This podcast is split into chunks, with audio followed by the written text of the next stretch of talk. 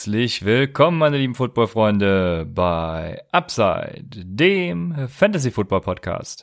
Mein Name ist Christian, an meiner Seite ist wie immer Raphael und auf speziellen Wunsch eines Hörers und auch weil ich sie so geil finde, das Konzept, werden wir heute zu Beginn etwas Werbung für das Devi-Format machen.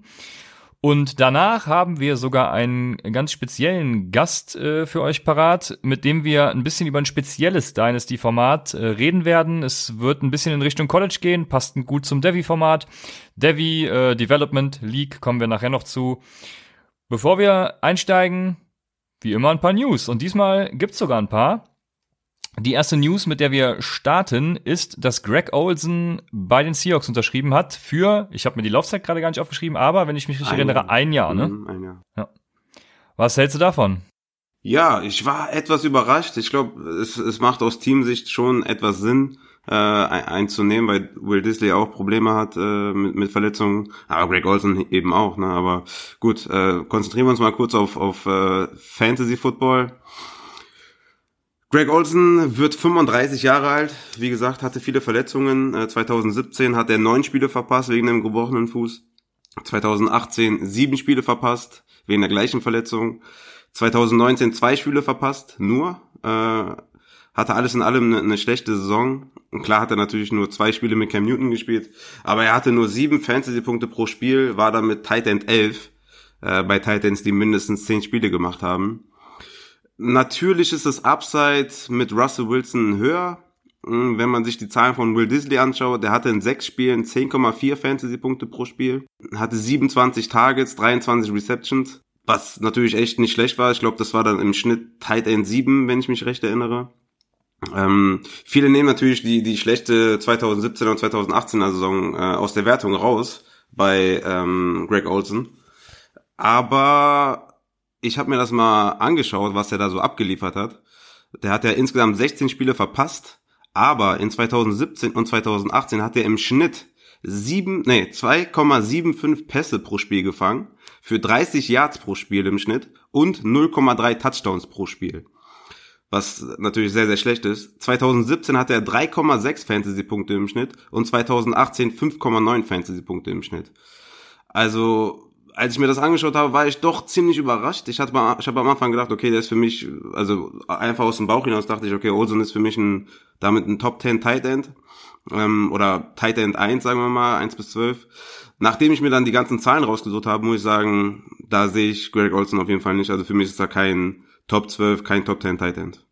Ja, ich verstehe den Move auch nicht ganz, weil ähm, in den letzten vier Jahren Gut, da hat er die 60 knapp gekratzt als 2016, aber sagen wir mal, in den letzten drei Jahren war er im Run-Block, was PFF-Grades angeht, immer unterhalb von 60, äh, sogar der höchste Wert mit 51,1 was hingegen 2012 noch 84,4 war. Also im Run-Block hat er seit Jahren abgebaut und deshalb habe ich nicht ganz verstanden, warum die Seahawks ihn haben wollen.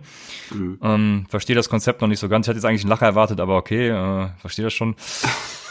ja. Ja, es ist einfach auch so, ich, ich weiß gar nicht, wenn Will Disley zurückkommt und fit ist, bin ich mir gar nicht sicher, ob er ja vielleicht nicht mehr Targets sieht als Greg Olson. Ich denke, Greg Olson wird bestimmt in der in der in der Red Zone echt ein super Threat sein und da kann man ihn bestimmt auch gut äh, streamen. Aber ähm, ich habe jetzt schon viele Berichte gelesen von, von wegen äh, Top 10 Tight End und wie gesagt, da sehe ich ihn absolut nicht. Nee, ich auch nicht. Was denkst du, was hat das für einen Einfluss auf zum Beispiel DK Metcalf und äh, Tyler Lockett? Ich, ich, ich würde sagen, keinen keinen besonders großen Einfluss. Äh, DK ist ähm, Perimeter äh, auf jeden Fall eine Bank, wird sich weiterentwickeln und ich glaube, das hat keine Auswirkungen auf die beiden. Kann natürlich sein, dass, dass, die, dass die Seahawks vielleicht ein bisschen mehr auf die Tight Ends werfen, aber das wäre jetzt echt zu spekulativ. Ich glaube nicht, dass, dass das irgendeinen Einfluss hat. Ja, ich hätte auch gesagt, wenn, dann auf Tyler Lockett, aber ähm, ich sehe das ähnlich wie du. Ich vermute ja, nicht, dass das ja. Ja, genau. Also, aber ich vermute auch nicht, dass es viel Einfluss hat. Worauf es äh, im Endeffekt viel Einfluss haben wird, ist äh, auf Ian Thomas, den Tight End der Carolina Panthers. Den hatten wir ja Ende der letzten Saison dann auch schon öfters als Free Agent ähm, Wire Target. Ja, äh, den hättet ihr bis vor kurzem, glaube ich, noch etwas billiger kriegen können. Jetzt ist er auf jeden Fall immer noch ein Target wert. Also ist ein super Tight End. Ähm, für Dynasty liegen auf jeden Fall interessant. Ich weiß noch nicht, wo ich ihn ranken werde im Redraft. Ich ja, glaube, das ist mehr so ein, so ein Sleeper-Kandidat und jetzt nicht irgendwas, was, was groß in den Top Ten äh, zu finden sein wird. Aber auf jeden Fall schon mal ein Sleeper-Kandidat für nächstes Jahr. Ja. Dann hätten wir Quarterbacks und du hast mir von Big Ben berichtet. Ja, genau. Du hast es gar nicht mitbekommen, ne? So richtig. Der hatte. Nee, tatsächlich nicht. Der hatte auf Twitter äh, ja so ein Video gepostet, wo der, wo der halt einfach nur einen Ball wirft, ne? Also jetzt nichts Besonderes eigentlich. Aber man sieht halt, dass er in Shape ist, ne? Also er ist halt äh, schon wieder in Form, hat einen übelsten Vollbart, also den hat er behalten. Sieht auf jeden Fall richtig, äh, richtig äh, cringe aus, aber okay. Ähm, da, also wie gesagt, man, man sieht, dass er fit ist und ähm, ich, ich habe mir dann auch nochmal äh, Big Ben angeschaut, weil ich es einfach super interessant fand und ich habe ihn auch in einer Dynasty bei uns. Und ich dachte mir, okay, was kann ich von Big Ben erwarten? Und ich bin zum Schluss gekommen, dass Big Ben für mich ein Value-Pick sein wird im 2020er äh, Draft. In den späten Runden, denke ich mal, kriegst du, ist er noch da und ich würde da, glaube ich, zuschlagen. Laut Sports Info Solutions hatte Russelsberger in jedem seiner letzten fünf Saisons eine 76-prozentige Completion Percentage bei Catchable Passen. Zum Vergleich, Mahomes hat so über, so um die über 80 Prozent der letzten zwei Jahre. Ähm, dann habe ich mir nur die 2018er Saison angeguckt. Ich meine, das ist jetzt ein bisschen her, ne? aber ähm, wo soll ich sonst die Research betreiben? Also 2018 war er Platz drei bei Passing Attempts, über 20 Yards. Platz zwei in Sachen Yards per Deep Completion mit 41,6 Yards. Er hatte elf Touchdowns bei Deep, Deep Passen, äh, dabei ver verhältnismäßig nur drei Interceptions. Und ich glaube, mit Deontay Johnson in seinem zweiten Jahr, mit James Washington als, als Deep Threat, Juju wieder fit zurück bei den Steelers, sehe ich äh, ja wirklich, wirklich Value bei Big Ben. Ich weiß natürlich, dass die, dass die äh, Passing Attempts zurückgehen werden. Das war ähm, ja über dem Schnitt bei den Steelers in der 2018er Saison. Aber man hat auch gesehen, dass, dass bei Rudolph und Hodges oft auch, ähm, ja, das, das Game, der Gameplan war auch, auch tief zu werfen. Und ich glaube, das wird bei Big Ben auch so sein. Äh, wie gesagt, er war 2018 Quarterback 3, 2017 Quarterback 6 per Game. Ähm, klar, ohne, ohne Anthony Brown natürlich jetzt äh, 2020, aber vielleicht kommt äh, Anthony Brown ja zurück. Mike Tomlin meinte, habe ich bei, bei Instagram, glaube ich, gesehen, Mike Tomlin meinte, einmal Stealer, immer Stealer. Ähm, von daher, aber egal, zurück zum Thema. Er hat, er hat sich doch auch bei, bei Ben, Ruthless, ben Roethlisberger äh, entschuldigt über Twitter oder sowas, habe ich auch irgendwie am Rande Ja, ja, gekriegt. zum 20. Mal. Der hat sich ja schon bei allen entschuldigt und dann nochmal beleidigt und jetzt wieder entschuldigt. Aber Juju geblockt, ne? Aber Juju, ja, ja, ja, genau. Aber, aber ey, ne, es ist die, es ist die NFL, alles kann passieren, ne?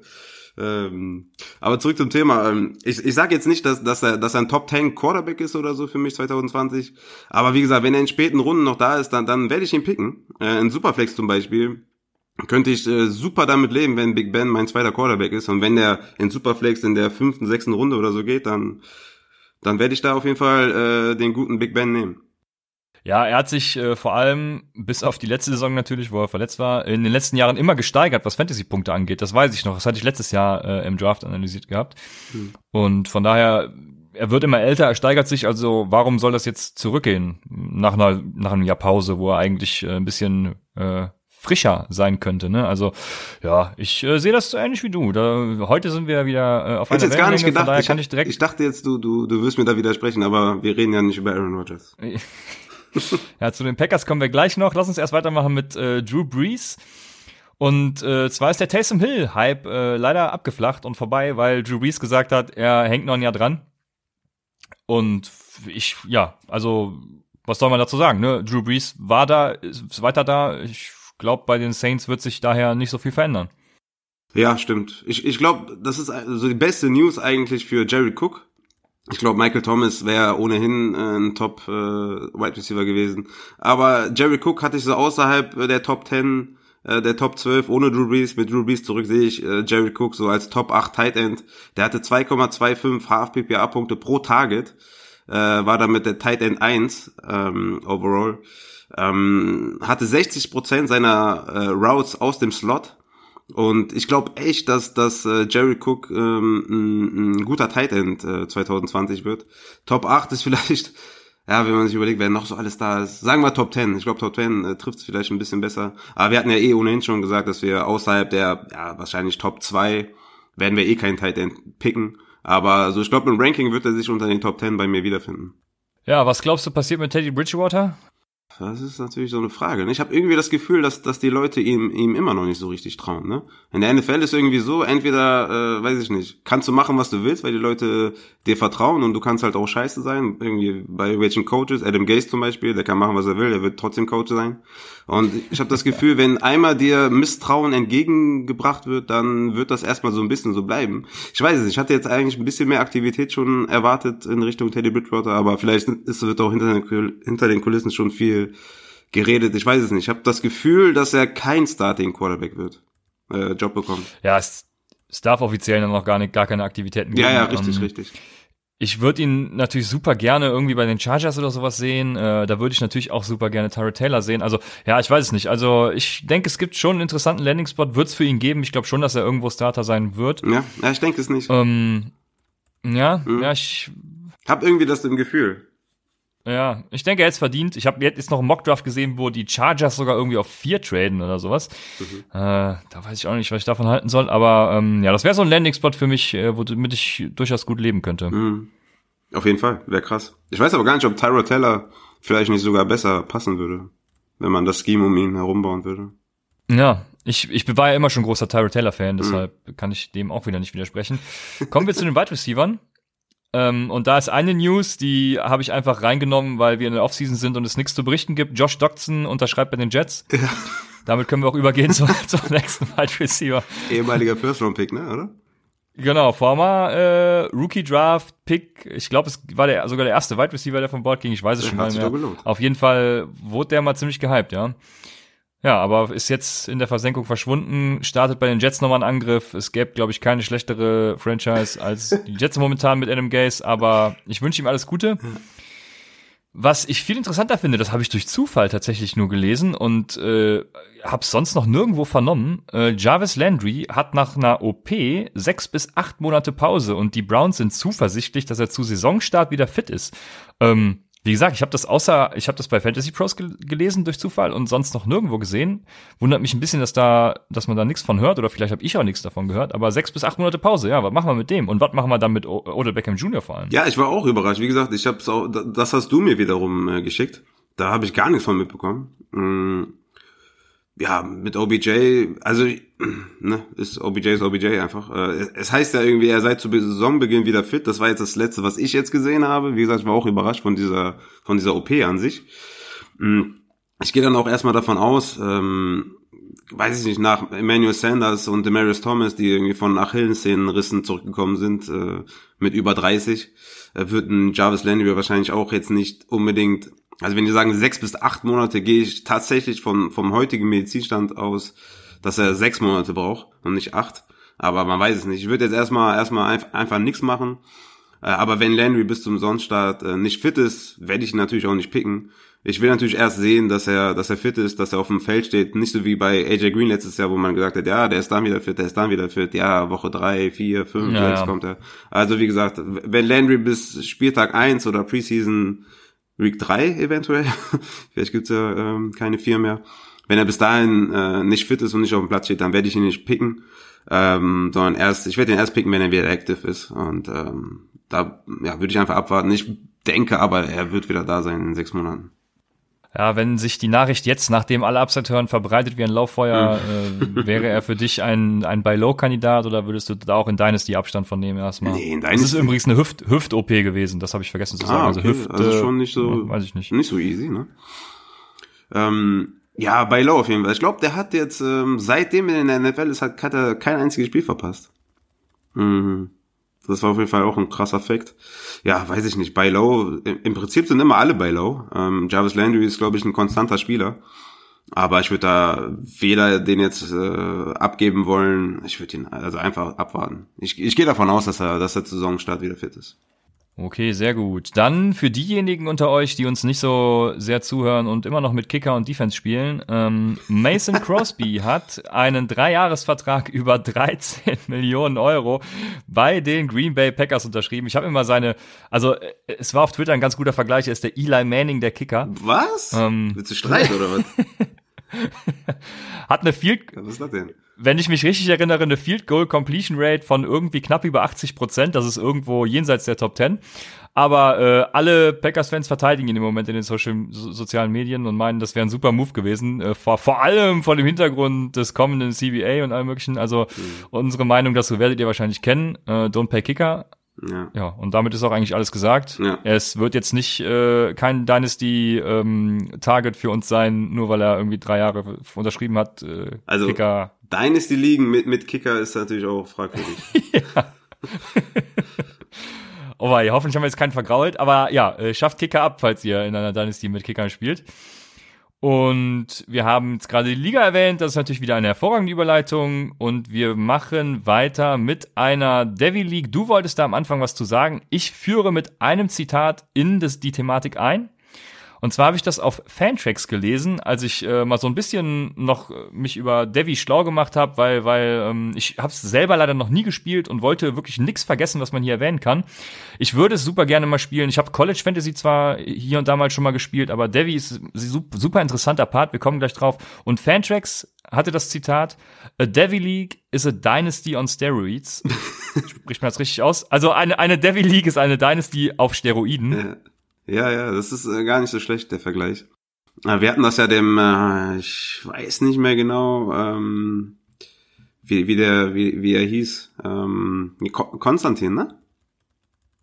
Ja, über Twitter, genau, ja, ja, genau. Konstantin. wir hatten dem, ihm ja gesagt, dass wir das in die nächste Folge nehmen.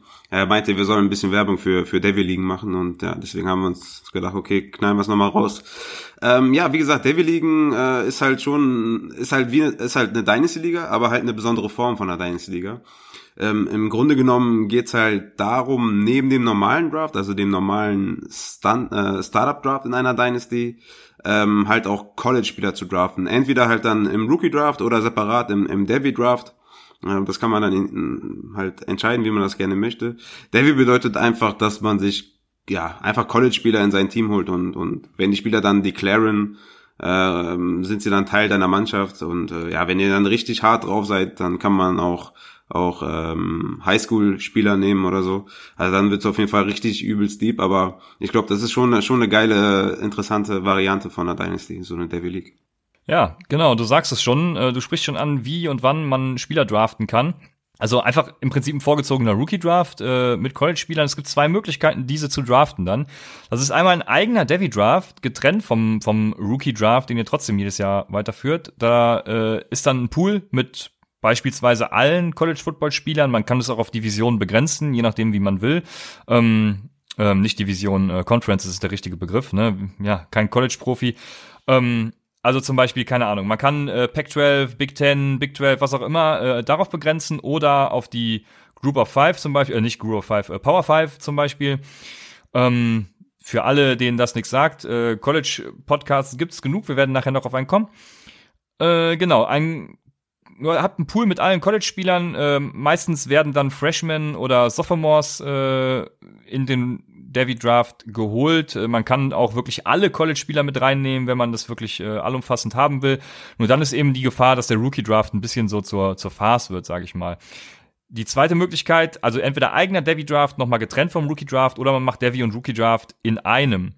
Und äh, da gibt's eben so schwierige Entscheidungen zwischen Rookie und Devi. Also äh, ja, wie soll ich sagen? Äh, hole ich zum Beispiel in einem ähm, Devi Draft ne, gehen wir mal drei Jahre zurück oder so, äh, Saquon Barkley als Generational Talent, der im College schon super produzieren wird und den, wo ich weiß, der, der geht in die NFL als eben Generational Talent. Oder lieber zu dem Zeitpunkt noch nicht so gehypt wie jetzt ein Derrick Henry oder ein Kenneth Dixon, die die ersten beiden Running Backs waren, die vom Board gingen, im Rookie Draft. Und das sind so Entscheidungen, vor denen man steht. Was würdest du als äh, Commissioner, wie würdest du das handhaben? Und eben auch, siehst du diese Gefahr, dass der Rookie Draft irgendwann komplett unnötig wird? Ja, ich, ich würde es zusammen machen. Ich würde den Rookie Draft und den Devi Draft äh, zusammen machen. Halt um den Rookie Draft nicht irgendwie sinnlos werden zu lassen. Ich würde dann auch dazu noch nur äh, einen Devi-Spieler pro Team erlauben. Ich glaube, das ist ganz gut, wenn du nur einen Spieler erlaubst und dann den, den Rookie Draft und den Devi Draft zusammen machst. Ich glaube, dann sind immer noch viele Rookies übrig und wie du gerade gesagt hast, war eigentlich ein super Beispiel. Nimmst du Saquon Barkley ähm, quasi als Devi, äh, dann wahrscheinlich in deinen in dein Taxi-Squad auf oder nimmst du halt einen Henry oder einen Kenneth Dixon, die dann ne, äh, First Round äh, Running Backs waren äh, im Fantasy. Ja, ich glaube, das ist schon so schon besser. Ähm, das heißt halt, ne, wenn du den 1.11 oder 1.12 im, im kommenden Rookie Draft hast, dann kannst du überlegen, entweder einen Spieler der 2020er Draftklasse zu nehmen oder einen Davy-Spieler wie zum Beispiel Jamar Chase äh, zu nehmen und den dann halt in dein Taxi-Squad äh, zu packen. Ähm, ich würde das allerdings dann nur auf die erste Runde beziehen und die und die Davy-Spieler, die übrig bleiben, in einem separaten Davy Draft noch machen, weil ich glaube, in der ersten Runde tut man sich dann so viele gute Spieler, dass man dann wirklich vor harten Entscheidungen steht. In den zweiten, dritten Runden wird's dann eher weniger oder würdest du komplett alles äh, in einem Draft machen? Also du meinst in der ersten Runde des Rookie Drafts nur Davies erlauben, oder wie? Dass man da Davies picken kann, ja. Hm, ja, nö, ich würde das Wenn komplett frei äh, gestalten. Also äh, wenn, dann auch komplett zusammen. Ne? Ja, okay. Ich denke vor allem im Rookie, also viele Rookies werden ja auch gar nicht mehr verfügbar sein, weil sie eben in so einem Devi-Roster dann sind. Aber wenn du sagst, du würdest nur einen nehmen, ich hatte jetzt mal so von zwei bis drei pro Team bin ich ausgegangen. Bei einem ist es natürlich genauso, wie du sagst. Also schon, schon sehr spannend, wen man dann tatsächlich nimmt. Ähm, bei zwei würde es dann im Rookie-Draft schon ein bisschen enger oder weniger Auswahl gibt's dann einfach. Und ja, man kann es natürlich auch komplett in die äh, komplett in die Tiefe gehen und noch mehr Devis nehmen. Nur ich denke, wie also irgendwann ist immer das Risiko, dass der Rookie Draft unnötig wird. Und äh, ein bis zwei ist schon eine gute Größe, wie ich finde. Ähm, ja, und dann würde ich einfach alles zusammen machen. Dann, wie gesagt, dann steht man eben vor diesen harten Entscheidungen, kann ein bisschen Strategie mit reinfließen lassen. Pick Trading kommt dann auch wieder ins Spiel, dies, das. Also ich glaube, da ergeben sich schon geile Konstellationen, mit denen man was machen kann und mit denen man einfach Spaß am Spiel haben kann. Also ja, ich würde alles zusammen machen. Ja, stimmt. Ich, ich würde es auch, also das, was ich gesagt habe, mit der, nur in der ersten Runde. Ja, nee, ich würde es dann auch komplett machen. Ja, hast schon recht, das ist besser. Ah, oh, dass ich das ja, noch von dir stimmt, höre. Mann, ne? Scheiße. Heute ist los, ey. Fuck. Junge, Junge. Ja. Ja, dann, dann, dann leite ich direkt über zum zweiten Teil, ähm, und zwar warum man überhaupt Davy spielen sollte. Und das ist ein wirklich, ja, wichtiger und interessanter Aspekt, weil selbst wenn ich eigentlich keinen Bock auf so College Fantasy oder so habe, sollte meines Erachtens jeder Dynasty-Spieler auch irgendwas im College-Bereich machen. Also sei es College Fantasy spielen oder eben eine Devi League noch nebenbei haben und wenn es nur just for fun ist, weil in, in Dynasty Ligen müsst ihr halt auch schon immer die Prospects im Blick haben. Ihr müsst jetzt, ähm, keine Ahnung, äh, nicht die Highschool-Spieler kennen, aber ähm, ihr müsst immerhin schon wissen, wer geht jetzt in den kommenden NFL-Draft. Und wenn ihr eben so eine Devi-Liga habt, dann ist eben der nächste Schritt, diese Prospects dann auch zu draften und schon ein bisschen tiefer zu gehen, wenn die gerade mal Freshmen oder Sophomores sind, halt auch schon diese Spieler zu kennen. Ähm, wie gesagt, selbst wenn ihr Devi nur aus Jux spielt, ihr lernt die Prospects kennen und, und könnt so besser in der Dynasty gehen. Du hast eben Jamar Chase äh, als Beispiel zum Beispiel. Also ich glaube, äh, erstmal laut vielen Experten ist, wird Jamar Chase besser eingeschätzt als zum Beispiel Jerry Judy oder CD Lamb. Und jetzt mal, was glaubst du, wie viele Dynasty-Spieler äh, überhaupt Jamar Chase kennen? Also da wäre die Frage, wie glaubst du, unterstützt auch Devi beim Dynasty-Kadermanagement? Ja, ich glaube nicht, dass den wirklich, wirklich viele kennen. Das glaube ich nicht. Wenn sie das Finale gesehen haben letztes Jahr, dann, dann wahrscheinlich schon. Der hat ja äh, den Cornerback ziemlich zerstört. Ja, oder was glaubst du, wie, wie viele Justin Jefferson auch, auch nur wegen dem äh, College-Finale dieses Jahr erst überhaupt auf dem Schirm haben? Auf jeden ne? Fall hundertprozentig. Ja, ja, klar, klar. Das ist ja auch quasi was ganz anderes, ne? College und, und NFL, sage ich, wenn du NFL Ja. Fantasy spielst. Ähm, aber klar, es bringt natürlich viel, viel mehr neue Dimensionen rein. Ne? Das ist natürlich voll geil.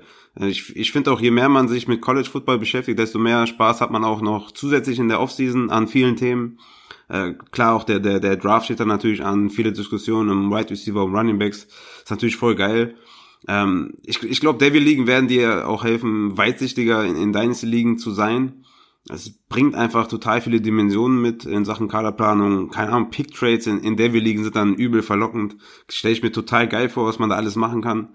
Ähm, von daher, also Davy ist echt geil. Wir kommen ja gleich noch äh, auf, auf, auf eine andere Form. Da ist Davy zwar nicht drin, aber das wird auch noch mit, mit College so ein bisschen äh, zusammengewürfelt. Und ich finde beide, beide Optionen geil. Davy League oder halt das andere, was wir gleich noch vorstellen werden. Ähm, finde ich einfach mega. Ich finde, man, man sollte sich ein bisschen mehr mit dem College äh, Football beschäftigen, weil das auch so eine krass, so eine krasse Historie hat. Und ähm, ich glaube, wenn man das einmal alles verstanden hat, diese verschiedenen äh, Divisionen oder was heißt Conferences, äh, es gibt halt so echt äh, etliche, etlich viele. Und ich glaube, wenn man das einmal so gecheckt hat, dann ist das, ist das voll geil. Ja, Ja, sehr schön. Und äh, ein wichtiger Punkt ist auch noch, ihr seid ja in der Dynasty eh schon wie quasi ein NFL-GM, müsst ihr euer Kader managen. Und wenn ihr zum Beispiel in einem Rebuild seid, dann geht das am einfachsten und am billigsten, vor allem wenn ihr irgendwie in Capspace liegen seid. Das ist äh, dann eben noch mal krasser, dann geht das nur über den Rookie Draft und so habt ihr vorher eigentlich schon alle Spieler evaluiert, wisst, kennt die Stärken, die Schwächen ähm, und ihr könnt auch so ein bisschen damit spielen, mit, mit zu prognostizieren, wann die Spieler in den Draft gehen. Also zum Beispiel äh, Travis Etienne oder Najee Harris, die jetzt eigentlich dieses Jahr schon hätten in die NFL gehen können, jetzt aber doch wieder ähm, zu, zum College zurückgehen. Also äh, ja, so, so kann man ein bisschen mit den ganzen Spielen und äh, hat eben auch einen Überblick über die ganzen Prospects. Ihr seht damit auch eine komplette also die Stärke einer kompletten Draft-Class ähm, und könnt damit eben dann auch, ihr wisst, gegenüber euren anderen Dynasty-Kollegen, die sowas nicht spielen, ey, nächstes Jahr sind eigentlich viel geilere Recru ähm, Prospects äh, im NFL Draft als dieses Jahr. Das heißt, man kann Pick Trading schon e-, effekt, also ähm, gewollt für nächstes Jahr betreiben und man hat eben auch die Anzahl an Four- oder Five-Star Recruits aus der Highschool schon im Blick und äh, kann eben so auch längerfristig prognostizieren. Und äh, ein altes Sprichwort aus der Beratung sagt immer, du musst immer nur ein Prozent schlauer sein als dein Kunde. Und genauso ist es halt in der Dynasty auch. Du musst eigentlich immer nur ein Prozent schlauer sein als dein Gegner. Und äh, da kann dir eben so eine Devil League und wie gesagt, wenn es nur aus Spaß ist, äh, einen enormen Vorteil verschaffen. Ja, und äh, vor allem gibt's im Moment auch viele Möglichkeiten, also nicht nur im Moment, es gibt äh, ähm, derzeit immer mehr Möglichkeiten, sich auch über College zu informieren durch äh, CFB Scrap R, also dieses, es gibt ja NFL Scrap R, dieses Analytic-Paket äh, in R und das gibt's auch für College. Ähm, da kann man super viele Statistiken und Analysen, EPA per Play, das hat einer aus unserem Discord hat äh, da eine App entwickelt, da kann man die EPA von den College-Spielern sehen, kann ich auch hier drunter verlinken, ähm, dann könnt ihr das mal euch mal angucken. Der hat da so eine Shiny-App gemacht, dies, das. Ähm, wie dem auch sei, auf jeden Fall gibt es viele Möglichkeiten, sich zu informieren. Und es gibt mittlerweile in Deutschland vor allem auch viele Informationen. Also es gibt äh, viele Podcasts, die sich damit beschäftigen. Es gibt ähm, auch viele, ähm, wie nennt man das auf Deutsch, viele Schreiber, die auch was zu College schreiben mittlerweile. Und da sind wir genau bei einem eingekommen, angekommen, mit dem wir gleich noch über ein anderes Format reden werden. Und das ist Julian Barsch, der ähm, ja, betreut, hostet den Saturday Kickoff Podcast. Da geht's auch wirklich detailliert und immer sehr schöne Analysen macht er über College-Spieler und über College-Spieltage und allem möglichen. Also da kann man sich wirklich sehr gut informieren.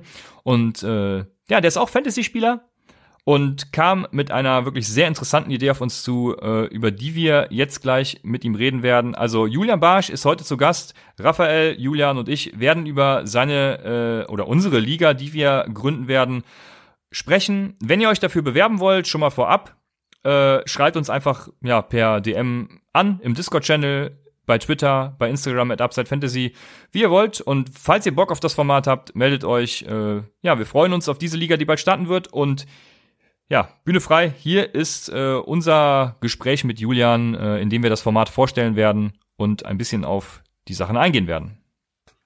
Vielen Dank, Julian, dass wir uns äh, zusammengefunden haben. Ich hatte gerade in unserer Folge schon erwähnt, dass es mittlerweile in Deutschland so viel gute Informationen zu der NFL und auch zum College gibt und dein Podcast natürlich an vorderster Front äh, steht, was College-Sachen angeht. Wir haben gerade eben schon über Devi Leagues gesprochen.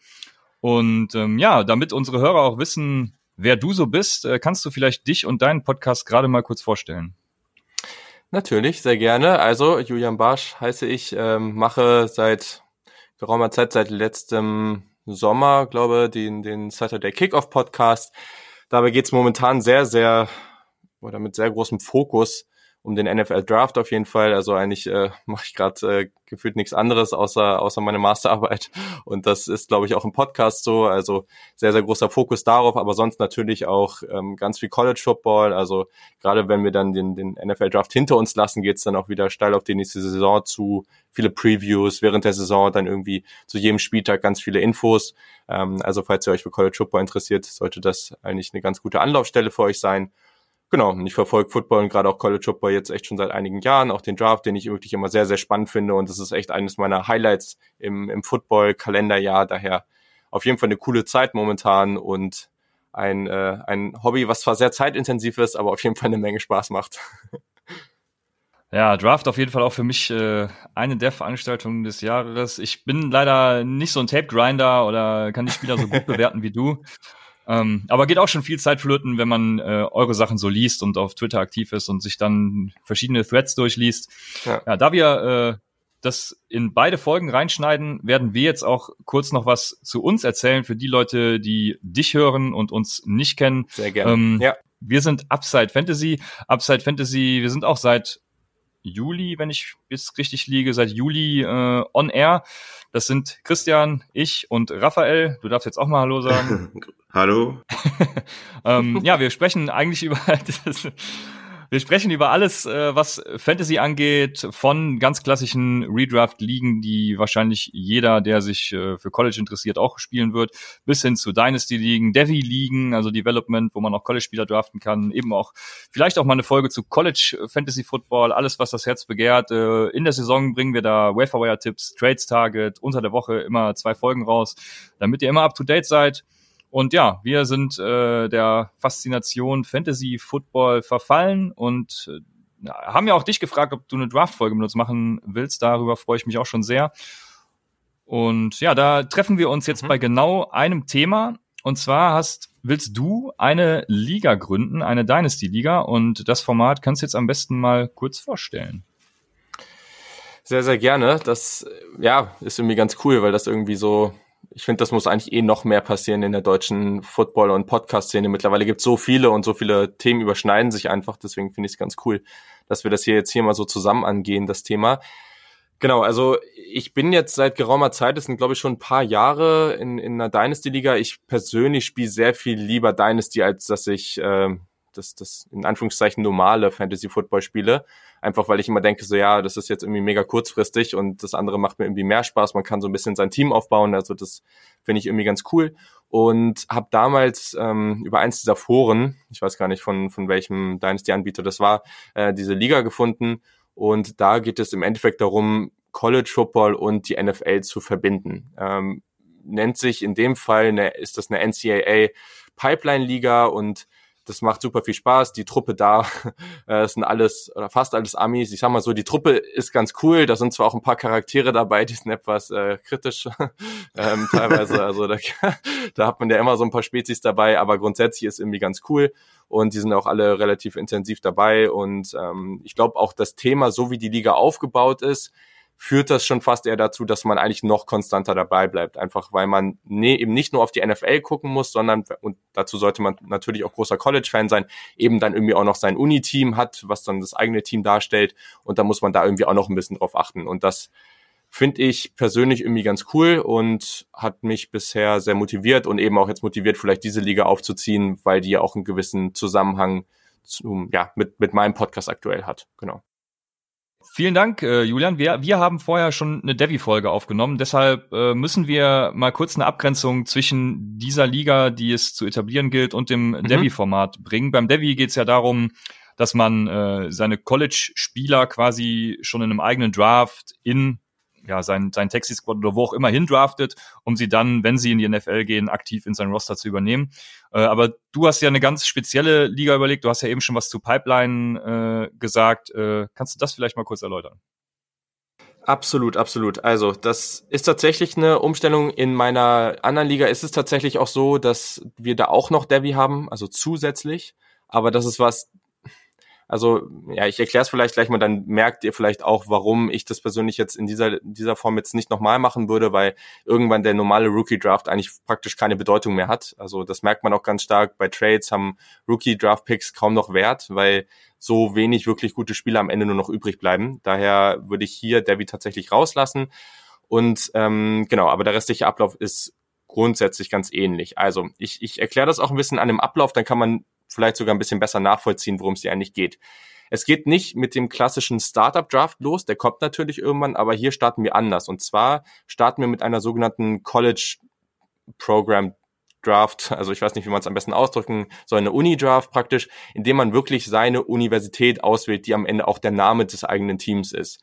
Das heißt, wir finden uns alle zusammen ähm, oder man hat halt einfach eine normale E-Mail-Draft und jeder, also es gibt eine Draft-Reihenfolge, die, vor, die vorgegeben ist und dann muss man sich ein Team aussuchen. Das heißt, keine Ahnung, Raphael ist jetzt an eins und sagt, okay, ich will jetzt Alabama haben. So, ne? Dann kommt Christian an zwei, sagt, oh, ich will jetzt Clemson haben. Okay, cool. So, das machen wir dann einmal durch. Hm. Auch da, wie immer, können alle Picks getradet werden. Also man kann mit seinen Rookie-Draft-Picks, mit seinen Startup-Draft-Picks, alles, was man so hat, weiß nicht, was man da sonst noch so reinwerfen kann in den Pod, ähm, kann man irgendwie versuchen, da auch hoch oder eben runter zu traden. Genau. Ähm, wenn man dann diese, diese Draft ähm, vollendet hat, das sollte ja dann an sich eigentlich relativ flott gehen, je nachdem wie viele Teams äh, in, in der Liga sind, ähm, darf sich jeder Spieler von seiner Uni oder jeder Fantasy-Spieler einen Spieler seiner Uni aus den letzten drei Jahren, aus den Drafts der letzten drei Jahren aussuchen. Also, ne, keine Ahnung, wir haben letztes Jahr, was meintest du eben, hier, du bist irgendwie Arizona State Fan, letztes Jahr wurde Nikhil Harry gedraftet, du findest ihn jetzt total cool und deswegen kannst du den jetzt direkt in dein Team holen, ohne dass du den im Startup Draft bereits gezogen hast. Gibt sicherlich natürlich an manchen Stellen noch bessere Spieler, aber jetzt einfach nur, um ein Beispiel zu zeigen. Genau. Ähm, dann in der umgedrehten Reihenfolge vom, von der College Draft gibt's dann die normale Startup Draft. Auch hier, wie, wie sonst, Snake-Prinzip, ähm, ähm, genau, alles kann getradet werden mit den Rookie Draft Picks oder eben mit den mit den Startup Draft Picks, die man so hat. Ähm, und genau auch die 2020er Rookies, also Joe Burrow und Co. werden dann einfach ganz normal im Startup Startup Draft damit ähm, involviert sein. Genau. Und danach geht es theoretisch einfach in den normalen Liga-Alltag. Ähm, ja, genau. Das ist so der grobe Anfang würde ich jetzt einfach mal. Und dann kann man pro Jahr kann man dann das das Pipeline Ride quasi einmal benutzen. Ne? Und wenn ich jetzt zum Beispiel Georgia als als äh, Uni mir wähle, dann kann ich nächstes Jahr ähm, nur einen Running Back von von der Uni wählen oder einen Wide Receiver oder einen Quarterback, je nachdem, was ich will. Ich kann dann nicht zwei wählen. Es sei denn, ich trade mit jemand anderen sein Pipeline Ride, oder? Genau, also wir haben eben, wie gesagt, eben vor der Startup Draft darf man sich einen Spieler auswählen, der bereits in der NFL ist. Also, ne, gibt's ja schon einige irgendwie ganz coole Jungs und ähm, irgendjemand will jetzt Patrick Mahomes haben, zieht Texas Tech, äh, die sonst eigentlich nicht so eine gute Uni sind, aber dann kriegt, kann man sich eben Patrick Mahomes aussuchen. Okay, cool. Dann hat man eben in normalen Liga-Alltag die normalen Rookie-Draft-Picks und dann sein Pipeline-Ride. Also für jede Uni, und das ist eigentlich das, was langfristig dann relevant ist für, die, für einen selber, weil man eben diese Uni gezogen hat. Jedes Jahr hat man ein Pipeline Ride für seine Uni. Das heißt, man könnte, wenn wir jetzt diese Liga bereits haben würden und wir hätten einen Spieler hätte jetzt LSU als seine Uni, dann könnte er jetzt Joe Burrow oder Justin Jefferson, den Wide Receiver, bereits vorher in sein Team holen und hätte das Anrecht auf diesen Spieler. Der kommt also gar nicht erst in den Rookie Draft. Du hast es auch schon ganz richtig gesagt. Man kann sich auch Pipeline Rights ähm, ertraden. Das ist dann aber so nicht, wenn du jetzt Clemson hast und ich habe irgendwie Alabama, dann ist es nicht so, dass ich dann dein Pipeline Right von Clemson ertrade, sondern ich ertrade mir dieses Recht, noch einen zweiten Spieler von meiner Uni zu ziehen. Das gibt's ja oft genug, dass man mehrere gute Skill Position Spieler äh, an der eigenen Uni hat. Gerade dieses Jahr sehen wir das ja zum Beispiel bei Alabama, wo es mehrere gute Wide Receiver gibt. So, dann kann ich eben beide ziehen. Und ähm, so gibt's dann eben die Möglichkeit, die Spieler von seiner Uni auch bei sich praktisch ähm, zu behalten. Ja, du hast jetzt gerade schon gesagt, dass äh, bei Alabama zum Beispiel dieses Jahr so ein Fall ist. Das ist ja, ja generell bei Alabama auch so ein Ding. Also ich stelle mir gerade die Frage, wenn wir, wir, wir haben in unseren Folgen zu Dynasty ja immer gesagt, mach den Rookie Draft bitte nicht gesondert nochmal vom Startup Draft, weil dann ist einfach das Gefälle zu groß. Wenn du einen guten Rookie Pick hast, dann mhm. hast du automatisch schon ein viel besseres Team. Und die Frage stelle ich mir gerade so ein bisschen bei diesem äh, College Draft Pick. Ich äh, frage mich gerade, ob das so sinnvoll ist, diesen Draft auch so zu machen und dann mit dem Snake Draft weiter fortzufahren oder ob es nicht einfach ähm, so eine so eine Blind Auction oder sowas. Äh, ich hatte das ja, kann ja äh, hier aus dem Näckerchen plaudern oder sowas mal kurz äh, gesagt. Von wegen, ähm, jeder schreibt quasi blind die eine Uni-Reihenfolge auf und äh, bei dem ersten Einzelnennung kriegst du eben diese Uni, die du als Einzelner genannt hast. Weil ich habe so ein bisschen die Befürchtung, wenn ich jetzt zum Beispiel den College Pick 1 habe und Alabama drafte, dann bin ich halt beim Snake Draft an 12 dran, aber auch wieder an 13 und habe dann zwei gute Spieler in den ersten beiden Runden mhm. und dann halt diese Über-Uni, sage ich einfach mal. Ich habe mir natürlich Gedanken dazu gemacht. ähm, also was man vielleicht mal dazu sagen muss, ich kann natürlich da auch ein bisschen aus der Erfahrung sprechen, dass ich in so einer Liga oh, ich weiß es gerade gar nicht. Ich glaube, ich bin jetzt drei oder vier Jahre läuft die Liga schon. Ähm, zum Beispiel das Team von Alabama ist hat noch nicht einmal, ich weiß gar nicht, ob die es überhaupt schon in die Playoffs geschafft haben. Also die waren, also, aber da muss man eben auch dazu sagen, dass Alabama sehr viel gutes Defensivtalent reinbringt. Also ich habe mir tatsächlich mal das angeguckt und irgendwie für so fünf, sechs gute Uni-Teams so die, ähm, die besten Spieler aus der 2019er, 2018er, 2017er Draft gezogen, so oder angeschaut. Und bei Alabama, wenn das jetzt George Jacobs, Kevin Ridley und OJ Howard, sicherlich nicht schlecht, keine Frage. Ähm, aber wenn du jetzt eben guckst, ne, also auch irgendwie zum Beispiel in LSU, die sind dieses Jahr absolut brutal stark. Die letzten, die besten drei Spieler aus den letzten Drafts wären aber wahrscheinlich Foster Moreau aus 2019, ähm, DJ Chark und Leonard Fournette das ist okay, aber das ist jetzt auch nicht so mega heftig. Und wenn du dann aber auf Penn State guckst, die dann mit Miles Sanders, Saquon Barkley und Chris Godwin da reinkommen, dann denkt man sich erstmal, okay, Penn State ist eigentlich nicht so eine heftige Uni. Die sind, ich sag mal, ober, also gut, aber nicht Elite. Aber die haben dann zum Beispiel, was das angeht, wieder sehr, sehr gute Spieler. Also ich finde, das ist persönlich so ein ganz, ganz coole ja, eine andere Herangehensweise an das ganze Thema heranzugehen. Das ist ganz spannend. Man hat irgendwie eine gewisse Verbundenheit zu seinem Team durch die Uni. Ähm, auch da kann man sich langfristig Gedanken machen. Wir haben da eben kurz drüber geredet. Du meinst, oh, Arizona State sollte ich vielleicht nicht so nehmen. Aber keine Ahnung, Arizona State oder Oregon, die entwickeln sich gerade total gut. Vielleicht nimmt man eben die, zieht eben ganz weit am Ende oder tradet zurück, zieht so eine Uni wettet darauf, dass sie sich total entwickelt in den nächsten Jahren und dann ist gut. Es gibt ja. auch, und da kann man dann auch nochmal drüber diskutieren, glaube wenn die Liga steht, unter was für Fällen kann man sein oder in was für Fällen kann man seine Uni irgendwann mal wechseln. Das sind auch nochmal so Geschichten. Ähm, da gab es bei uns da gewisse Regeln, das kann man dann aber auch nochmal diskutieren. Aber grundsätzlich ähm, ist das eigentlich eigentlich eine Sache, die die ich ganz spannend finde daran. Und ähm, gerade dieses Trade, Trade-Ding, dass man sich auch in der Uni-Draft nach vorne und nach hinten traden kann und sowas, fände ich persönlich eigentlich ganz spannend. Vor allem, wo man dann ja auch noch gucken muss, ist, wenn jetzt fünf Leute irgendwie Alabama ausschreiben, was vielleicht gar nicht so viel Sinn macht, aber wenn die es machen würden, was passiert dann? also das ist ja auch nochmal das nächste, was äh, vielleicht nicht so nicht so einfach ist. Ähm, aber genau, also große Namen im College ähm, Football bedeuten auch gar nicht zwingend, dass man dann äh, damit dann unbedingt die besten Spieler hat, sondern es gibt halt eben gewisse Positionsgruppen, die an gewissen Unis eben sehr, sehr stark sind. Ähm, wenn du eben nur gute Ends haben willst, dann sollst du vielleicht Iowa ziehen. Also ne? ja, aber ich, ich finde aber auch, ähm, wenn ich jetzt mal mir, mir überlege, also ich hätte auch lieber einen, einen frühen Startup äh, ähm, nee, einen frühen äh, College Pick und dann einen späten äh, Startup äh. Als Beispiel zum Beispiel Georgia. Ähm, ja. Die haben jetzt regelmäßig irgendwie gute Running Backs hervorgebracht. Ne? Sony Michel, Nick Chubb. Dieses Jahr. Aber das, war eine, ähm, aber das musst du auch sehen, ne? Das war eine Draft, ne? Also wenn du jetzt die letzten drei Jahre anguckst, dann bist du 2017 mit Isaiah McKinsey dabei. Äh, dann hast du 2018 mhm. Sony Michel und Nick Chubb und 2019 hast du Miko Hartman. Das kann okay sein. Aber du hast aber zum Beispiel jetzt, jetzt zum Beispiel hast du DeAndre Swift. 2021 vielleicht Samir White, ne, der ein gutes Prospekt ist. Also ja, vielleicht, das weißt du aber noch nicht. Also ja. nee, das weiß man absolut nicht. Das ist ja, das ist ja das Geile an, an dem an dem ganzen ja auch. Ne, ja. dasselbe ja bei Penn State hast du schon gesagt. Also ich würde eher gucken, dass ich mir College Colleges raussuche, die die gute Running Backs hervorgebracht haben, die letzten Jahre sagen wir einfach mal. Aber ja, es ist natürlich dann schwer vorherzusagen, was dann am Ende wirklich passiert. Ne.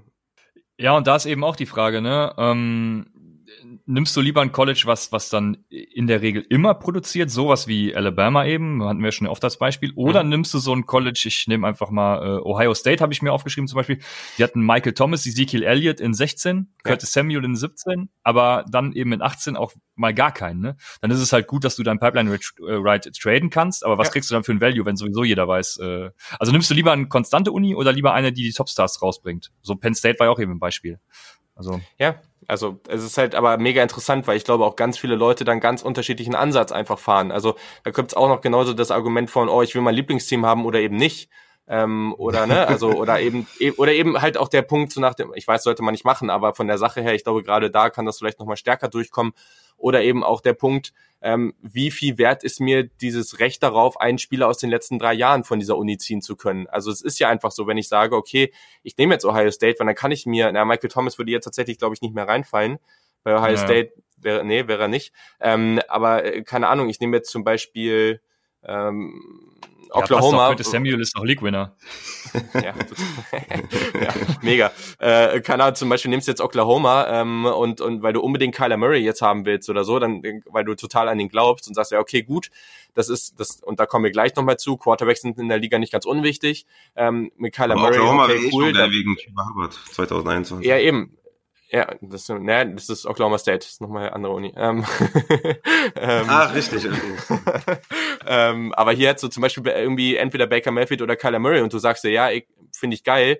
Ähm, Oklahoma ist natürlich sonst allgemein auch ganz gut, aber vielleicht sagst du, ich ziehe die jetzt eigentlich nur deswegen, weil damit habe ich eine gute Sicherheit für die nächsten zehn Jahre in dieser Liga einen, einen guten Quarterback zu haben. Also das sind auch nochmal so Geschichten. Ähm, da musst du einfach drauf gucken, was dir an der Stelle wichtiger ist und ob du halt Risiko eingehst oder nicht, ähm, ob du zurücktraden willst oder nicht. Gibt ja, ne, gibt ja hier auch so Kandidaten, die dann gerne unbedingt im ersten äh, ersten Jahr ihrer äh, ihrer ihrer Liga unbedingt gewinnen müssen, habe ich gehört. Was? Ähm, Immer win now. Äh, ja, ja, natürlich, genau. Und äh, dann gibt's andere Leute, wo ich äh, ganz ehrlich sagen muss, da bin ich eindeutig auf deiner Seite, Christian. Ähm, weiß nicht, wie viel Sinn das macht. ähm, und äh, genau, also ich glaube, da gibt's halt auch da wieder ganz andere Ansätze. Und da hast du jetzt hier mit Startup Draft, mit was für eine Planung habe ich langfristig, mittelfristig, kurzfristig und diese Uni, da hast du so viele Komponenten.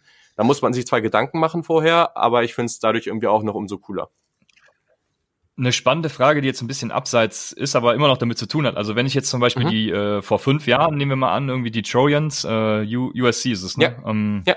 Mhm. USC gedraftet habe, die haben ja, ich habe jetzt gerade keinen Namen vor Augen, aber ich weiß, dass die relativ gute Spieler durchgehend äh, in, den, in den Draft gebracht haben. Ist das korrekt? Also die waren ja, auf jeden Fall mal gut, will ich sagen. Ja, momentan ist, gibt's da so ein bisschen Probleme, aber genau, ja. Mhm. Genau, und äh, da ist jetzt meine Frage, äh, wie kommt es eigentlich zu sowas, dass äh, Colleges dann doch ein bisschen volatil sind, so wie äh, USC jetzt zum Beispiel? Also kann man das irgendwie absehen oder? Ja, das ist schon, das ist eine sehr, sehr interessante Frage, weil gerade USC, ich habe irgendwann ähm, dem oder ein paar Leuten ist es vielleicht bekannt, 24-7, ähm, die sind ja dieser Recruiting-Kanal, ähm, wo die da irgendwie einen super Job machen ähm, für so Recruiting-Rankings und solche Geschichten.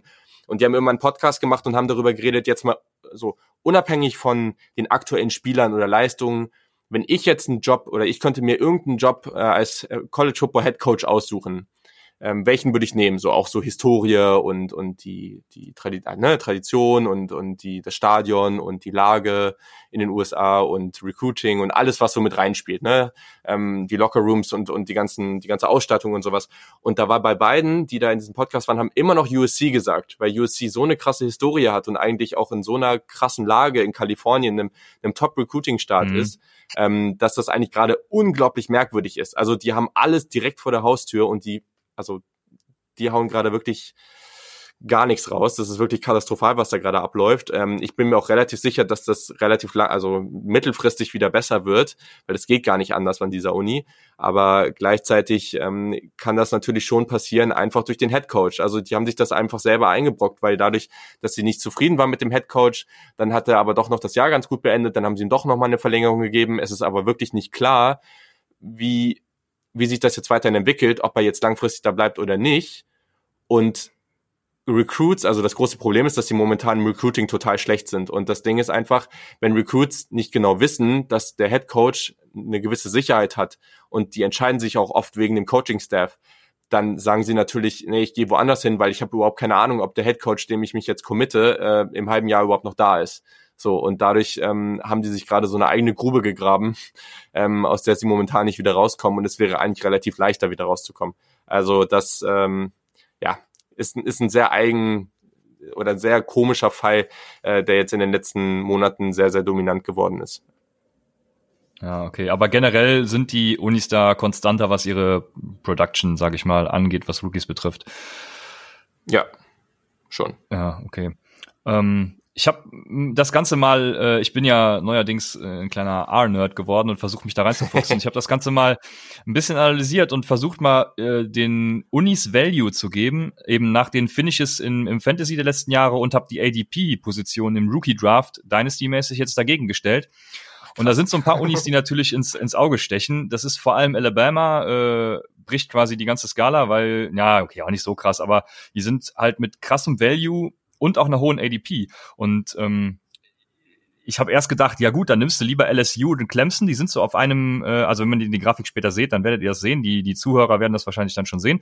Äh, LSU und Clemson sind so auf einem Punkt und die haben zwar relativ hohen Value, ähm, aber auch eine niedrige ADP und ich dachte erst, das sind so Unis, die du forcen musst, aber das ist ja im Prinzip Quatsch, weil du brauchst ja eigentlich die Spieler, die einen hohen ADP haben, Ähm, weil du kannst die ja mit deinem Pipeline Ride sowieso äh, kriegen, ohne sie draften zu müssen. Deshalb Alabama ist da schon, äh, was jetzt zumindest diese Grafik angeht. Wir hatten eben, dass das nicht immer quasi für die Zukunft auch so ähm, predictable ist.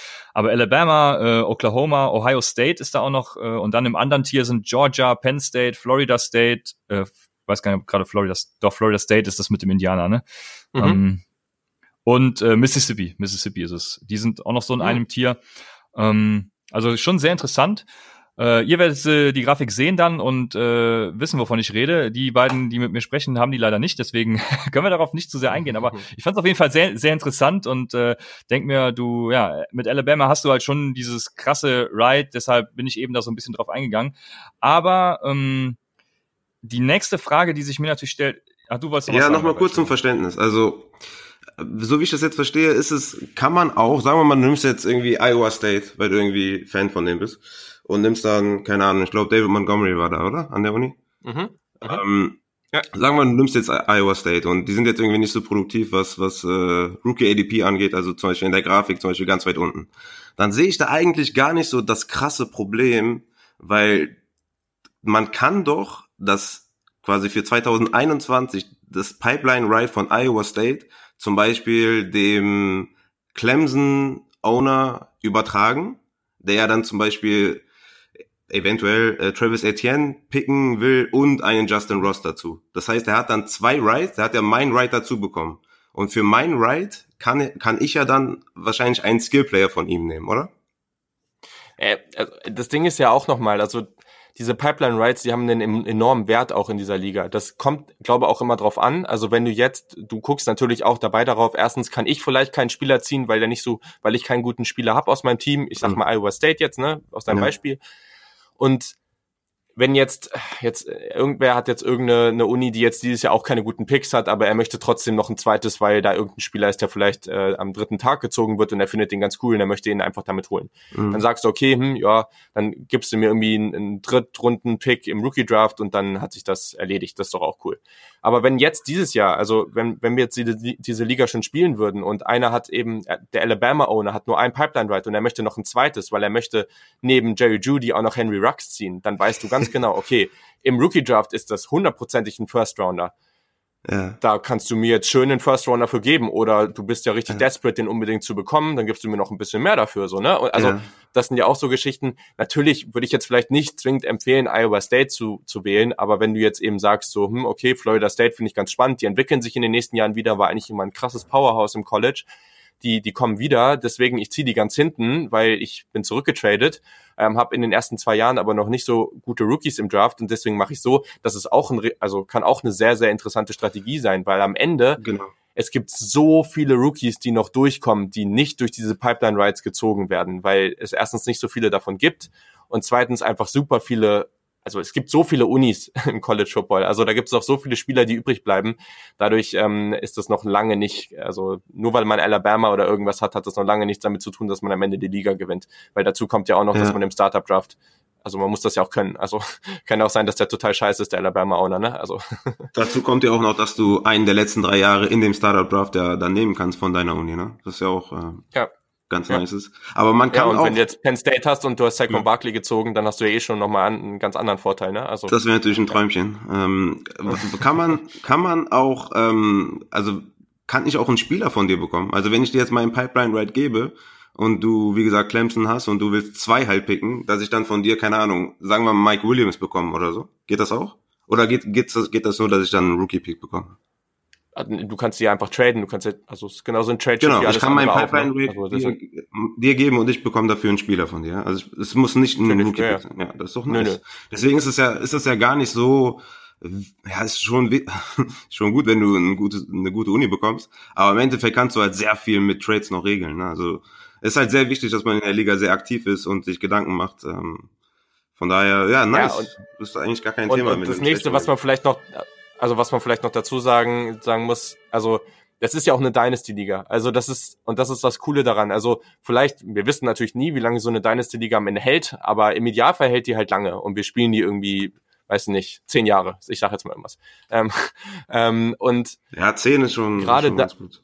äh, natürlich, ne, ist natürlich, ist natürlich lang, aber wäre natürlich cool. Und ich glaube, wenn da Leute dabei sind, die motiviert sind, dann kann das auch lange halten. So, wenn du jetzt fünf Jahre zurückguckst, sechs Jahre zurück, Clemson war ein, also ein Durchschnitts, ein durchschnittliches Team in der ACC. Die waren also nicht relevant für irgendwelche tollen äh, Playoff äh, und, und sonst welche Sachen. Also mhm. ähm, die sind mal froh gewesen, wenn sie mal in den Bowl gekommen sind. Und jetzt sind die auf einem, auf einem ganz, ganz anderen Level. Also das ist auch nochmal etwas, das kann sich ja wirklich drastisch verändern an, an in vielen Situationen. Und daher ist es auch nochmal Ne? Also nimmst du jetzt ein Team wie Alabama, irgendwann geht Nick Saban, der Head Coach, der ja so erfolgreich war, in Rente und dann, was passiert dann? Ne? Also das sind alles so Geschichten, nur weil du halt jetzt eine gewisse Uni gezogen hast, ähm, da ja, ich glaube, das garantiert noch nicht so viel. Also da kommt noch viel, viel dazu und einfach auch selber zu gucken, dass man irgendwie reinhaut und am Ende einen guten Job macht als, als, als Dynasty-Owner des Teams. Ähm, das ist, glaube ich, dann immer noch das Wichtigste. Ja, ja vor allem 2021 und viel kann noch viel passieren. Also. Ja. ja. Also ich wollte eben tatsächlich auf die Trades hinaus, daher vielen Dank. Und lustig ist auch, dass Iowa State hier äh, ganz unten bei mir ist. Ich, komm, ich dachte eigentlich, ich hätte auf, ich, ich hätte auf eine Mindestanzahl an Spieler äh, begrenzt, aber es kann sein, dass es David Montgomery ist, dann äh, durchaus. Ja, ja. spannend. Der kommt nochmal wieder hier. Ja, auf jeden Fall. Ich äh, trade gerade für ihn, von daher will ich hoffen. Ähm, mir stellt sich jetzt noch eine Frage. Du hast eben gesagt, ihr, ihr spielt das sogar noch mit Devi. Das ist klar, dass der Rookie Draft quasi vollkommen ja. irrelevant ist. Aber ja. wenn man jetzt nur dieses Pipeline Ride hat und äh, ich nehme jetzt einfach mal an, Jerry Judy und ähm, äh, Henry Rux sind jetzt weg und so geht es auch noch den besten Spielern der anderen Unis. Was für eine Relevanz würde der Rookie Draft dann überhaupt noch haben? Naja, ja, wie gesagt, also es ist nicht das gleiche wie in den anderen ähm, liegen, der Rookie Draft. Das muss man eindeutig sagen. Das ist hier halt eben, da ist eben ein anderer Faktor jetzt damit drin, ne? dass du eben deine Uni hast und die am Anfang gezogen hast und wie gesagt, wenn die Uni total schlecht performt, ich glaube, in der anderen Liga haben wir es so, dass wir, wenn die Uni irgendwie zwei Jahre in Folge ein Recruiting-Ranking ähm, hatte, das extrem schlecht war, also dass man damit rechnen kann, dass da kein großes Talent in den nächsten Jahren rauskommt oder so, dann darfst du deine Uni wechseln oder sowas. Ähm, ah, okay. Es gibt ja unglaublich viele Universitäten, also wenn du zwölf oder selbst 16 Teams in der Liga hast, da gibt es immer noch so viele andere Teams, die übrig sind, die gutes NFL-Talent produzieren. Daher ähm, das ist immer natürlich auch ein bisschen Glück, aber ich meine, im Fantasy hat man immer, muss man immer viel Glück haben, das gehört auch irgendwo dazu. Ähm, aber die Rookie Draft hat vielleicht nicht ganz so viel Wert, aber gleichzeitig geht es dann immer noch oder vielleicht umso mehr darum, dann eben die die Sleeper zu finden und die, die vielleicht jetzt nicht bei den Top-Unis spielen und dann eben dann vielleicht doch nochmal äh, da überraschend äh, eine, eine größere Rolle bekommen. Also ich glaube, da gibt es dann so andere Faktoren, die dann vielleicht umso wichtiger werden.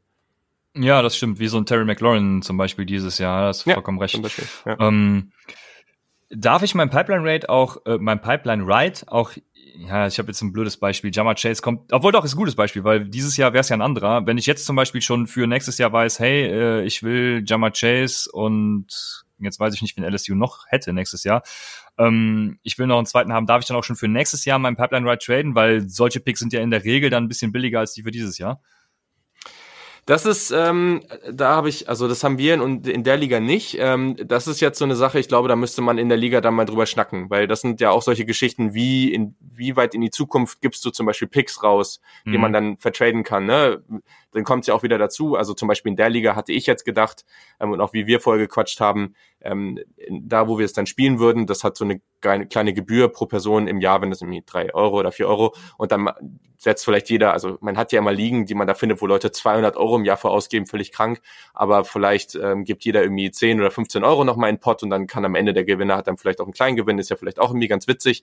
Ähm, und dann ist halt die Frage, wenn man wenn man halt so viel in, der Zu in die Zukunft schon wegtraden kann und dann irgendwann aufhört und dann kommt ein neuer Owner und der hat dann praktisch nichts mehr, ist halt die Frage, sagt man dann, okay, man muss irgendwie immer ein Jahr im Voraus bezahlen, was ja bei den Beträgen nicht schlimm ist, aber damit man eine gewisse Sicherheit hat oder sowas, dass die Leute dabei bleiben. Ich glaube, das sind solche Geschichten, da muss man sich dann nochmal Gedanken zu machen.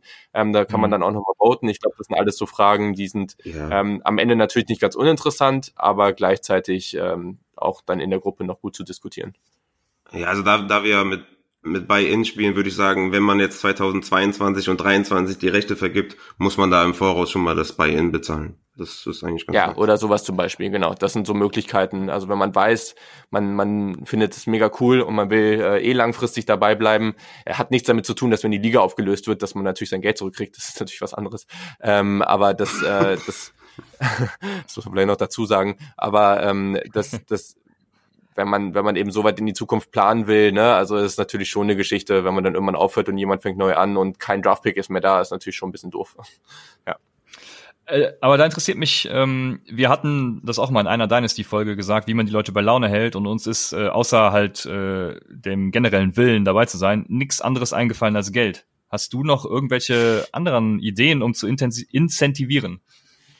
Also erstmal muss ich sagen, äh, da ich persönlich riesig großer Slack-Fan bin, äh, fand ich deinen, deinen einen Einwurf da schon mal ganz geil. Ähm, weil ich glaube, wenn man da, also, keine Ahnung, ich finde das, wenn man da auch mehrere Chats hat, wo man dann auch mal die Möglichkeit hat, in einer, in einer ganz guten Gruppe, wenn die, wenn man sich dann irgendwann auch einigermaßen kennt, ähm, auch noch mal ein bisschen über andere Themen diskutieren kann, fand ich, finde ich das persönlich irgendwie ganz, ganz nice. Ähm, vor allem, wenn man auch weiß, dass alle irgendwie einigermaßen ordentlich drauf sind. Also wie gesagt, in dieser anderen Liga, da hat man teilweise dann noch Diskussionen, die werden echt ein bisschen, bisschen dämlich. Ähm, aber ja, wenn man da halt so die Südstaaten-Amis dabei hat, dann ist das natürlich teilweise ein bisschen schwierig. ähm, ähm, genau, und das wäre, glaube ich, hier jetzt nicht so der Fall. Deswegen finde ich das zum Beispiel ganz cool. Und ich ich persönlich finde eben, und das merke ich ganz, ganz stark, weil ich auch noch mal in ein, zwei anderen Dynasty-Ligen bin oder war und, und das schon auch jetzt noch mal so eine andere Liga ist. Also man, ich, ich kann das gar nicht so erklären, dass wenn man selber auch College-Fan ist, das, das hilft natürlich, wenn man dann irgendwie so die Uni dabei hat und so und dann und ne und dann sieht man ganz genau, okay, krass, meine Uni hat meine Uni hat jetzt gerade richtig die gute Recruiting Class bekommen. Du hast jetzt eben von Samir White gesprochen. Oh, ich bin jetzt bei Georgia und ich habe jetzt irgendwie die Chance dann 2022 oder irgendwann Samir White zu ähm, zu ziehen ne, also das sorgt ja auch immer dafür, dass man vielleicht noch Bock hat, länger, längerfristig am Start zu bleiben, weil man ganz genau sieht, was für eine Zukunft da eigentlich auf einen zukommt. Natürlich ist mhm. dann wieder der andere Effekt, wenn die Uni gerade total scheiße ist, ist doof, aber gleichzeitig gibt es dann ja auch vielleicht auch Regeln, wo man sich eine andere Uni aussuchen darf. Also ich glaube, dass mhm. ähm, das ist dann bei dann auch ganz wichtig, dass man da dann nicht zu steif ist, ähm, wenn die Leute dann irgendwie sagen, ich habe jetzt gerade gar keinen Bock mehr auf die Uni und die, das sind die drei, vier Gründe, die, die Jetzt natürlich nicht nach dem ersten Jahr, weil die ein, einmal irgendwas nicht gelaufen ist, aber wenn die irgendwann sagen, ey, das, das funktioniert mit der Uni einfach nicht, ähm, aus den drei Gründen und alle sagen, ja, ist komplett okay, such dir was anderes aus, dann ist auch gut so, ne? Also ja, ich, ich sehe da gar kein Problem, ehrlich gesagt, weil ja, ich eben. denke einfach traden. Dann trade einfach alles, trade deine Rights einfach weg. Also ich sehe da eigentlich so nicht das Problem. Ich weiß nicht, ob das dann eins zu eins umzusetzen ist, auch dann in der Liga. Aber so fürs Erste sehe ich da eigentlich kein Problem, dass man eine Uni wechseln darf oder kann. Weil wenn da keine Spieler kommen, dann trade es einfach weg deine Rates. Ähm, ja. Ja. Und, und in der Liga, das hat tatsächlich noch niemand gemacht, aber das, das, also was theoretisch geht, ist auch die Uni zu traden. Also, also wenn jemand, also das, das geht, geht da, ich weiß nicht, also es hat noch nie jemand gemacht, aber es geht theoretisch. Also wenn du Alabama hast und jemand anders hat eben irgendwie Oregon oder so und dann trade, also dann tradet ihr die. Aber das ist natürlich dann schon, also das zu evaluieren, was das für ein Trade-Wert hat, oh, ja, viel Spaß. Keine Ahnung. Ah, nee, das, das, aber, ich würd, das, das würde ich mal kategorisch ausschließen. Weil ich, ich, ich finde es eigentlich auch ganz geil, weil ich zum Beispiel, ich zum Beispiel habe jetzt kein College-Team, also ich bin jetzt kein Fan von einem College-Team. Ne? Ich finde mehrere ja. geil. Ich finde umso äh, besser wahrscheinlich. Geil. Genau, und, und dadurch, genau, so besser. Dadurch kann man wahrscheinlich auch vielleicht so eine Bindung zu einem, zu einem College ja. aufbauen, ne? Also, wenn ich jetzt Mega. zum Beispiel Georgia picke oder so und dann verfolge ich irgendwie total Samir White und gucke, wie der sich entwickelt und dann bin ich aber voll der Fan von Georgia geworden. Das ist auch so ein geiler Nebeneffekt wahrscheinlich, ne? Man, man beschäftigt sich halt mehr mit den Unis, ne? Da, ja, das finde ich allerdings sehr, sehr diskriminierend. Dann wird ja niemand Fan von äh, North oder South Dakota. Äh, ja, das wird doch so niemand. okay. Sei denn, man ist ein riesiger Carson Wentz-Fan, dann vielleicht, aber sonst war es das auch. Ähm, ich hatte jetzt, das ist das Problem, wenn man nichts aufschreibt. Ich hatte gerade noch eine Sache. Ähm, genau, jetzt haben wir lange darüber erzählt, was die Liga ist und wie man sie spielen sollte. Ähm, ich hoffe, jetzt haben wir einigen Leuten Lust gemacht, dabei zu sein, aber wir haben noch gar nicht erläutert, dass man überhaupt dabei sein kann und wie man überhaupt dabei sein kann. Das stimmt. Also ich würde auch noch zwei weitere Aspekte zu der Liga erklären, aber das können wir auch danach kurz machen. Ähm, ah, ja. Also ist egal. Also oder, oder ich mache einfach alles drei in einem kurz. Also es ganz, geht auch ganz flott. Also einmal zum Scoring, das fand ich persönlich cool.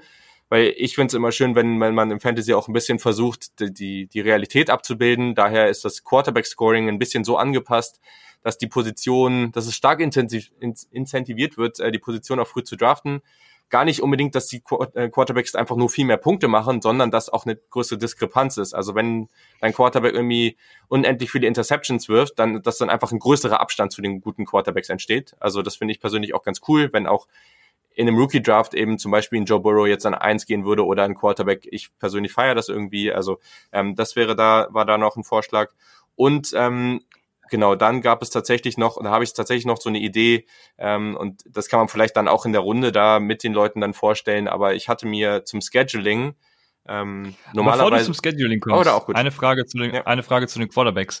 Ähm, und zwar habe ich, äh, es war einer von den Fantasy-Footballern, hat das letztens gesagt, dass man äh, die Passing Yards für Quarterbacks genauso bewerten sollte wie die Rushing Yards, um eben tatsächliche Passer, sage ich mal, ähm, ja, mehr in den Vordergrund zu rücken. Denkst du, das ist gerechtfertigt oder denkst du, die Liga ist mittlerweile einfach in eine andere Richtung gewandert und es ist vollkommen okay so, weil Lamar Jacksons eben ja auch mehr Value bieten als andere Quarterbacks? Also, was man da sagen muss, ich habe jetzt, wir haben ja schon mal ein bisschen rumüberlegt mit, mit der Liga und schon mal irgendwie die Scorings, äh, die, die Scoring-Aspekte ein bisschen angepasst, die Kriterien, um dann mal zu sehen, was hat das eigentlich für eine Auswirkung auf das jeweilige Ranking. Und da habe ich das, die, die Passing Yards nur ein bisschen besser gemacht, also noch nicht so gut wie eben wie, wie die äh, Rushing Yards. Und selbst das hat schon mhm. einen enormen Einfluss. Also ich glaube, wenn man das ein bisschen anpasst, vielleicht, die Passing Yards, und dann aber vor allem solche Geschichten wie im Turnover stärker gewichtet. Also zum Beispiel die Passing Touchdowns auch mit sechs Punkten und dann die Interceptions dann zum Beispiel vier, minus vier Punkte. Ähm, ich bin immer noch der Meinung, dass eine Interception nicht so schlimm ist, wie ein Touchdown gut ist aber trotzdem, dass man es stärker gewichtet, dass man halt auch sagte, okay, wenn jetzt dein Quarterback zwei Touchdowns wirft und, und, der, und, und dann hat er aber noch drei Interceptions und das merkt man gar nicht, das finde ich persönlich irgendwie schwachsinnig, sondern dass man dann auch wirklich merkt, okay, hey, ähm, der durch, durch alleine jetzt die Touchdowns und Interceptions hat er in dem Fall dann Minus gemacht, weil er hat halt auch einfach mehr Interceptions geworfen. So, und ähm, das am Ende führt das wahrscheinlich schon dazu, dass Quarterbacks, die eben viele Turnover produzieren, dann am Ende auch deutlich weiter unten landen als, als die, die eben gut unterwegs sind. Und ähm, denke, das hat dann auch nochmal einen ganz guten Einfluss darauf, wie Quarterbacks in der Liga bei Trades oder bei, bei Drafts gewertet werden. Ja, aber das Problem bei Interceptions ist ja auch immer, dass es nicht immer unbedingt die Schuld des Quarterbacks ist. Ne? Kann ja auch sein, dass im Receiver vielleicht die falsche Route gelaufen ist oder ein Ja Tip gut, aber ein Touchdown so. ist auch nicht unbedingt immer, also ne, der, der Quarterback kann auch einfach irgendwie einen kurzen Ball, äh, irgendwie einen Slipscreen auf seinen Running Back werfen und der macht den ja. ganzen Job, weißt du? Also da denke ich mir auch so das auf, der Quarterback hat jetzt gar, oder so ein schöner Endaround, wo die den Ball nur so nach vorne werfen, so ungefähr drei Zentimeter. Ja. Ja, da hat er mhm. überhaupt nichts mit zu tun, aber er kriegt halt trotzdem den Touchdown. Also so kannst du es auf beiden Seiten werten. Ja, aber eigentlich das Einzige, was, was, was du machen kannst, um Quarterbacks aufzuwerten, ähm, ist eigentlich eine Superflex daraus zu machen, was natürlich sehr, sehr geil wäre. Aber ich weiß nicht, wie offen äh, du da bist. Ich glaube, ich, ich glaub, das ist, äh, das ist äh, auch spannend. Ich glaube, das sollte man am Ende einfach, ähm, einen dieser beiden Sachen sollte man in der Runde dann diskutieren. Ich glaube, da sollte man, wenn man die, die Leute dabei hat, eine coole Liga zusammen hat, dann einfach nochmal sich so ein paar Fragen, ne, wie zum Beispiel mit den Pipeline Rides in der Zukunft, äh, hier, wie läuft das mit den Quarterbacks und so. Also ich würde persönlich es cool finden, wenn man die Quarterbacks aufwertet, aber wie man das dann am Ende umsetzt, das würde ich dann, glaube ich, in Polls dann einfach nochmal ähm, noch mal festmachen in der Liga. Ja, ich meine, eine, eine Superflex würde natürlich nochmal ganz andere Dimensionen äh, offenlegen. Das stimmt. Ne? Das stimmt, das stimmt. In jeglicher Hinsicht. Ja, wie gesagt, aber bin ich auf jeden Fall auch offen für. Also, ja. Mhm. Ich muss auf jeden Fall meinen Chart an das aktuelle Scoring anpassen, weil dann wird Florida State wahrscheinlich nicht mehr in dem einen Tier sein, sondern äh, ein bisschen weniger Value bieten ohne James ja. Winston. Oder beziehungsweise mit James Winston, aber ohne äh, das bisherige Scoring. Ja, hast du sehr spannend auf jeden soliden Fall, ja. Vorteil hier mit deinem, mit deinen krassen Skills. jetzt habe ich dich unterbrochen mit, äh, mit dem Scheduling, sorry. Ja, also das ist jetzt tatsächlich ziemlich nerdy, muss ich sagen, aber Leute, die College Football feiern und die Leute suchen wir hier auch irgendwo, ich persönlich, ich, ich habe da noch nie drüber nachgedacht vorher und habe gedacht so, ey, könnte man das umsetzen? Und ich fand, das ist schon auch ein bisschen mehr random an der Stelle, aber am Ende fand ich es persönlich total geil. Also am Ende, also wir machen es wie folgt. Wir gehen jetzt einfach mal von 16 Teams aus, dann ist es ein bisschen einfacher umzusetzen. Man würde Conferences und Divisionen bilden, also zwei Conferences mit jeweils zwei Divisionen a vier Teams. Ähm, das Schedule wäre so, dass man die eigene Division doppelt spielt und dann jeweils einmal gegen die Teams aus der anderen Division. Dann hat man alle Teams aus der eigenen Conference gespielt. Okay. Und dann der restliche Schedule, den schedult man selber Das ist ja wie im College. Man hat ein paar Spiele, die man selber schedult. Das heißt, in dem Fall würde man sagen, oh, okay, hier, man kann auch gegen Leute aus der eigenen Conference noch spielen. Ich habe jetzt noch drei Spiele übrig, ich sage jetzt mal irgendwas, und ähm, ich muss mir jetzt Leute suchen, gegen die ich an den Spieltagen spiele. Da muss man halt mit anderen quatschen. Da kann man aber natürlich auch sagen, ich suche mir jetzt die guten Teams aus der anderen Conference oder ich suche mir die schlechten Teams aus der anderen Conference. Das ist auch nochmal sowas. Das ist, ähm, das ne, in den, in, an den Unis, in, ähm, im College Football sieht man das auch. Teilweise spielen die nur gegen schlechte Teams, gehen dann irgendwie 11 und 1. Das ist aber vielleicht nicht so viel wert, wie wenn ein anderes Team drei Niederlagen hat, aber nur gegen gute Teams gespielt hat. Ähm, genau, dann gibt es in der letzten Woche äh, klassisch die, die Rivalitätenwoche, sage ich jetzt mal, ich sage jetzt mal auf Deutsch. Ähm, wenn wir dann vielleicht ein bisschen Glück haben und Teams wie Ohio State und Michigan oder Auburn und Alabama drin haben. Ähm, oder sonst bilden wir einfach irgendwelche Rivalitäten. Das kann man ja auch irgendwie machen. Aber dass man ähm, zum Beispiel zwischen euch beiden oder sowas, ne? Ja, ich wollte gerade sagen, sagt, da, da hätte ich dann gibt's richtiges, richtigen Bash und dann könnt ihr im Podcast dann da immer drüber reden äh, und sowas. Ja. Ähm, das wäre irgendwie auch da cool. bin ich auf jeden Fall Dann- dafür. dann am Ende gibt es, also deswegen ähm, wäre auch der Ablauf nicht klassisch wie das normale Playoff-System. Danach gibt es eine Woche mit Conference Championship Finale. Das heißt, die beiden Gewinner der, der Division in der eigenen Conference spielen in der Woche gegeneinander, haben also ein extra Spiel, was die anderen nicht haben. Man muss nochmal checken, wie einfach das umzusetzen ist in der Liga, aber ich bin mir relativ sicher, dass man das mit dem Programm machen kann. Ähm, und nur die beiden spielen gegeneinander, haben also ein Spiel mehr. So, danach gibt es praktisch das Playoff, so wie in echt auch, aber es ist halt anders aufgebaut. Es ist dann so aufgebaut, dass es wie in echt in dem echten College Football dann das College Football Playoff gibt, also Halbfinale und Finale. Und es gibt noch den Rose Bowl, weil der irgendwie so ikonisch ist, es ist irgendwie total das coole Bowl-Spiel. Das heißt, es würden sechs, sechs Teams in die Playoffs kommen. Wie man das dann aber macht, ist, dass es wie ein echten Komitee gibt. Also das heißt, es geht hier nicht danach, ähm, wer die beste Bilanz hat, sondern jeder Owner in der, in, in der Liga schreibt und wir hoffen einfach mal darauf, dass alle so integer sind, dass sie nicht einfach ihr eigenes Team mal einstellen, weil sie sich selber feiern. Ähm, ich ich glaube, da muss man dann, da, da muss man dann, glaube ich, noch mal gucken, wie, wie man das macht. Aber am Ende würde sich das dann ja auch auflösen, weil jeder sein eigenes Team nach oben stellt. Keine Ahnung. Ähm, und wählen praktisch die besten Teams von eins bis sechs und dann würde praktisch eins gegen vier in einem Halbfinale spielen, zwei gegen drei im anderen Halbfinale und fünf gegen sechs im Rose Bowl. Und dann würde es finanziell, hat man irgendwie, ich sag mal, einen Pot von 100 Euro und dann, äh, und dann kriegen eben die, die im Rose Bowl spielen, zum Beispiel einfach irgendwie jeder einen Zehner oder so, dass sie irgendwie die, die Startup-Kosten für das Jahr wieder raus haben und die anderen, die im Playoff-Halbfinale sind und dann im Finale kriegen dann halt ein bisschen mehr. Und so hätte man halt. Oder man zahlt in den Sommerfestpot rein. oder sowas. Das ist ja total egal, wie auch immer man das macht. Das ist ja total Latten. Ähm, aber genau, an der Stelle hätte man dann irgendwie auf eine sehr verrückte Art und Weise, wie ich finde, dann das echte College Football Playoff irgendwie so ein bisschen nachgebildet. Das wäre natürlich komplizierter in dem Sinne, dass nicht einfach die Teams feststehen, sondern jeder muss sich Gedanken machen, okay, welche Bilanz haben die? Gegen wen haben die so gespielt? Ähm, vielleicht auch ähm, Team, Team 1 hat die beste Bilanz, aber da sind jetzt drei Spieler verletzt, die halt jetzt irgendwie das Team viel schlechter machen. Habe ich Mhm. jetzt, pers- sage ich persönlich, ich möchte die vier besten Teams in den Playoffs sehen äh, oder weit oben und ziehe deswegen ein anderes Team an eins oder so. Ne? Also ich glaube, da kann man dann auch nochmal gewisse Kriterien festmachen, wo man sagen kann, okay, hey Leute, wenn ihr darüber überlegt, wen ihr wo rankt, dann könnten das Aspekte sein, die eben da reinspielen. Und dann bildet jeder sein eigenes Ranking, ein, am Ende wird's ausgewertet und dann haben wir einen Playoff und einen Rose Bowl. Und ich fände das, also als College Football Fan fände ich das ultra cool.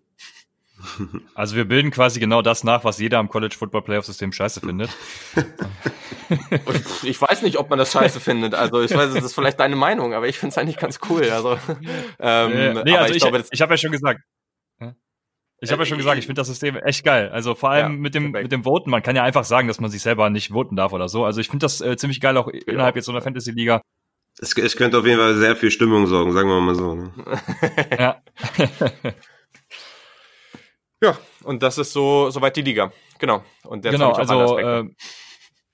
äh, genau, man man muss also schon sehr viel Bock auf das Ganze haben, was wir vorgestellt haben. Man muss äh, ja sich sehr für College auch interessieren, um irgendwie Pipeline Rides und so sicher anwenden zu können. Das sind schon mal Grundvoraussetzungen, denke ich. Ähm, ja, was hätten wir sonst noch für Voraussetzungen, um sich anzumelden? Ich, ich ähm, muss aber sagen, also wenn jetzt jemand sagt, ich, ich beschäftige, also ich, ich sage jetzt einfach mal als Beispiel, ich höre jetzt den, also mein Podcast, er hört jetzt meinen Podcast schon ein bisschen länger, er oder sie natürlich, ähm, meinen Podcast schon ein bisschen länger, ähm, gucke ein bisschen College Football, aber jetzt noch nicht so extrem intensiv. das ist auch vollkommen okay. Also wenn man sagt, man ist riesiger NFL-Fan und guckt einfach ein bisschen College Football, dann ist das vielleicht auch ein cooler Weg da reinzufinden. Dann sagt man, ich habe meine Uni, ja, ich ja. beschäftige mich ein bisschen mit der Uni, wie, wie Raphael, wie du eben gesagt hast, so, dann, dann mhm. werde ich vielleicht irgendwie auch dadurch Fan, ich gucke das ein bisschen mehr, ich verfolge die ein bisschen mehr und ich beschäftige mich genauso mit dem NFL Draft wie sonst auch. Das reicht ja. Also ähm, es geht jetzt hier nicht darum, dass wir hier äh, Hardcore College Football Nerds brauchen. Also das jetzt nicht. Am Anfang bei der College Football Auswahl muss äh, bei der bei der College Auswahl muss man sich natürlich ein bisschen damit beschäftigen. Aber ich glaube, da gibt's auch genug Möglichkeiten, Recherche zu betreiben oder vielleicht, wenn, also wir machen die Liga ja auch zusammen, wir werden ja auch alle in der Liga dabei sein. Ähm, wir können ja vielleicht auch gucken, dass wir, ähm, wenn es jetzt den einen oder anderen gibt, wo, wo gesagt wurde, ey, ich hätte da gerne Unterstützung, dann können wir auch gucken, dass wir am Anfang irgendwie mal ein paar Ressourcen zur Verfügung stellen, wo wir sagen, ja, wenn du hier ein bisschen liest, ähm, dann wirst du da, glaube ich, einen ganz guten Überblick bekommen. Ähm, und äh, ich glaube, man findet einen Weg. Also ja, ich glaube, es ist darum, wichtig, dass man, dass man sich mit, mit, mit, ja, sorry. Ich glaube, es ist wichtig, dass man sich mit College ganz gut auskennt, sage ich mal. Ähm, aber wie gesagt, es gibt halt auch Podcasts, die man hören kann vom, vom Julian. Du kannst dem Julian sogar eine Frage stellen, dann wahrscheinlich äh, zur Dynasty, ja, die nimmt er dann mit in den Podcast auf, ähm, welche Uni vielleicht irgendwie nächstes Jahr eine gute Running Back oder Right Receiver Klasse hat oder sonstiges. Ich glaube, was viel wichtiger ist, dass du ähm, Fantasy-Erfahrung hast, also Fantasy-Football-Erfahrung. Ich glaube, das spielt eine viel größere Rolle als die College-Erfahrung, weil du einfach mit den ganzen, mit dem ganzen Startup-Draft viel zu viele Fehler machen kannst, wenn du noch nie Fantasy-Football gespielt hast. Also ich glaube, im Optimalfall äh, bist du halt jemand, der schon eine Dynasty gespielt hat im Fantasy Football und der ja nicht am Rande, aber also der ja so, so ein gerne College Football guckt, sich nicht perfekt auskennt. Ähm, ich glaube, das wäre wär dann eine gute Mischung. Im Optimalfall natürlich, dass, dass du beides äh, schon kennst und äh, schon oft gemacht hast. Aber ich glaube, dass du im Fantasy Football gut gut bist, ist wichtiger, als dass du dich perfekt im College auskennst. Total. Also das muss man vielleicht auch nochmal dazu sagen, ne? Also, sorry, also das muss man vielleicht dazu sagen. Wir haben jetzt ganz viel über diese, all diese Aspekte gesprochen, aber am Ende ist das halt noch eine NFL Dynasty Fantasy Liga. Also, also ja, das richtig. ist jetzt vor allem am Anfang und zum Draft der, der, der Teil, der da ist, aber sonst in 90 Prozent der Zeit sind, hast du nur diese Pipeline Rights als Trade Chip und sonst beschäftigst du dich mit der NFL wie in jeder anderen Fantasy Liga auch. Also deswegen ähm, vor allem musst du dich in der NFL auskennen und mit äh, Fantasy und äh, ja ich habe damals, ich glaube, das war auch sogar meine erste Fantasy-Liga. Also ich hatte natürlich auch extrem Bock darauf. Ähm, aber wenn man zum Beispiel ein bisschen verwirrt jetzt von den Regeln ist und sagt, okay, das habe ich noch nicht ganz verstanden, ähm, das kriegt man alles hin. Also da muss man nur genug Bock drauf haben. Ich glaube, es ist mehr das Commitment und ähm, dass man halt allgemein mit sich mit Fantasy Football auskennt. Ja, ich glaube, das ist ja. wichtig. Und ich denke, dass das genau, das ist das Wichtigste, dieses Commitment. Ich hatte es äh, in einer Dynasty-Folge schon mal gesagt. Also man muss wirklich Leute finden, die denen bewusst ist, dass sie 365 Tage im Jahr quasi eine Fantasy-Liga ja. dann mhm. betreuen. Und ja. man muss Bock haben auf die Community, man muss sich auch verstehen. Und wenn man, äh, keine Ahnung, wenn man jetzt innerhalb der ersten Woche feststellt, ey, mit dem verstehe ich mich nicht oder so, dann muss man auch äh, ganz klar sagen, nee, das halte ich nicht fünf Jahre durch oder so. Also es wird natürlich bei uns nie passieren. Oder du machst mit dem eine Rivalry. Werden.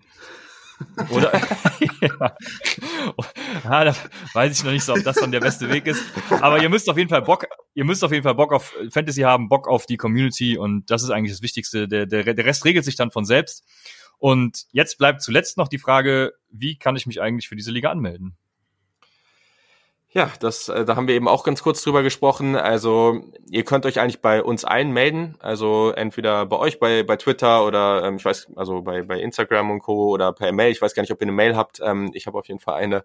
Die wird nicht so häufig genutzt, aber falls ihr wollt, dann kann man äh, an saturdaykick at gmail.com auch schreiben. Sonst einfach auf Twitter oder Instagram ähm, eine DM schreiben und dann schreibt gerne mal irgendwie zwei, zwei, drei Zeilen irgendwie zu euch, was ihr so, was ihr so äh, macht im, im Football-Sinne, ähm, für, für was ihr euch interessiert ähm, und dann eben einfach mal kurz zeigen, wie lange spielt ihr schon Fantasy Football ähm, und einfach mal eure Motivation schildern. Ich glaube, das ist ganz, ganz wichtig.